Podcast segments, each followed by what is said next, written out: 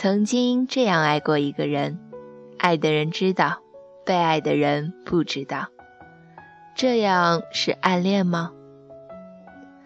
爱着的时候就整天鬼迷心窍地琢磨着他，他偶然有句话就想他为什么这样说，他在说给谁听，有什么用？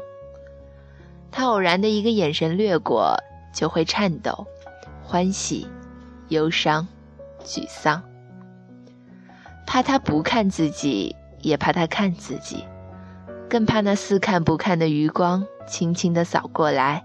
又飘飘地带过去，仿佛重然不知，又仿佛无所不晓，觉得似乎正在被他透视，也可能正在被他忽视。终于有个机会和他说上了几句话，就像是荒野里碰见了丰年，日日夜夜地捞着那几句话，颠来倒去地想着，非把那话里的骨髓榨干了才罢。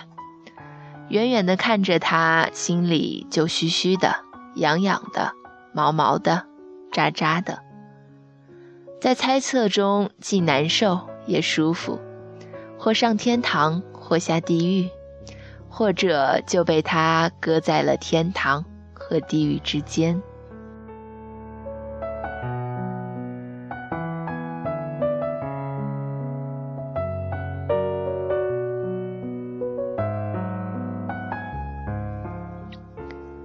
爱着的时候，费尽心机地打听他所有的事，秘密地回味他每个动作的细节；而做这一切的时候，要像间谍，不要让他知道，也怕别人疑心，要随意似的把话带到他的身上，再做出待听不听的样子。别人不说，自己绝不提他的名字；别人都说，也不敢保持特别的沉默。这时候最期望的就是他站在一个引人注目的地方，这样就有了和大家一起看他和议论他的自由。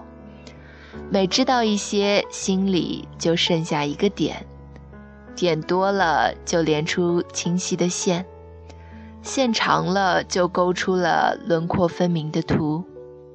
就此，谁都能了解这个人的来龙去脉，山山林林。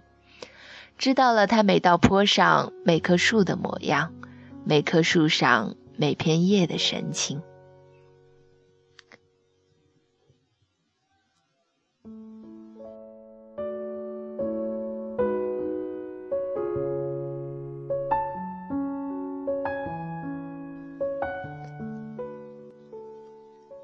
爱着的时候，有时心里潮潮的，饱满的像涨了水的河。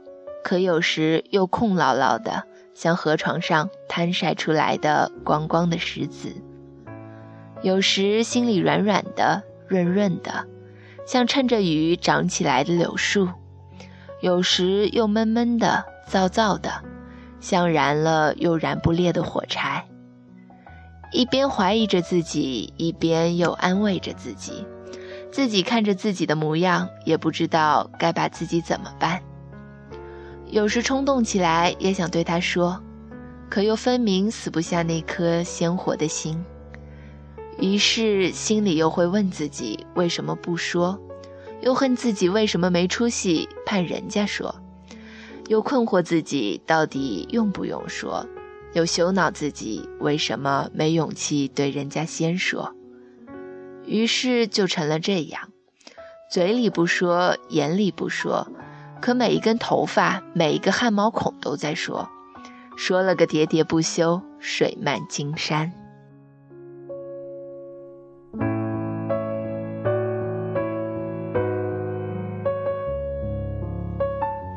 日子一天天过去了，还是没说；多少年过去了，还是没说。那个人像壶酒，被窖藏了。偶尔打开闻闻，觉得满肺腑都是醇香，那全是自己一个人的独角戏，一个人的盛情啊。此时那个人知道，这样更纯粹些，在这样的纯粹里，菜是自己，做菜的人是自己，吃菜的人还是自己。正如。爱是自己，知道这爱的人是自己，回忆着爱的人还是自己。自己把自己一口口的品尝着，隔着时光的杯，自己就把自己醉倒了。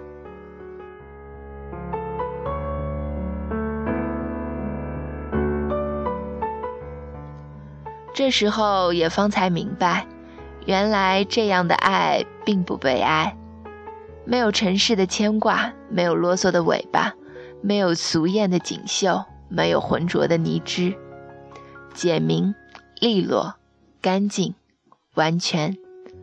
这种爱，古典的像是一座千年前的庙，晶莹的像是一弯星星搭起来的桥，鲜美的像是春天出生的。一抹鹅黄色的芽。